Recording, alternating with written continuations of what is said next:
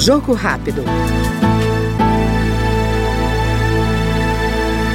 Comissão de Desenvolvimento Econômico aprovou o projeto que cria o Inventário Nacional de Substâncias Químicas, um banco de dados no qual devem ser cadastradas as substâncias químicas usadas de forma pura e as utilizadas como ingredientes em misturas que atingirem quantidade igual ou maior que uma tonelada de produção ou importação por ano, considerada a média dos últimos três anos.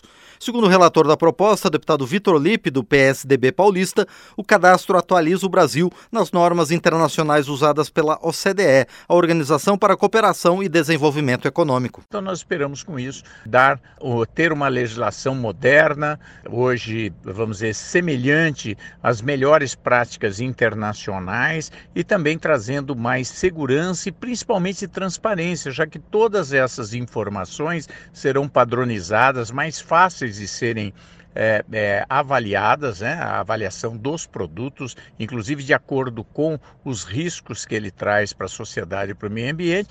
E outra coisa muito importante, elas estarão disponíveis para a sociedade, ou seja, trazendo também transparência. Este foi no Jogo Rápido o deputado Vitor Lippe, do PSDB de São Paulo. Jogo Rápido.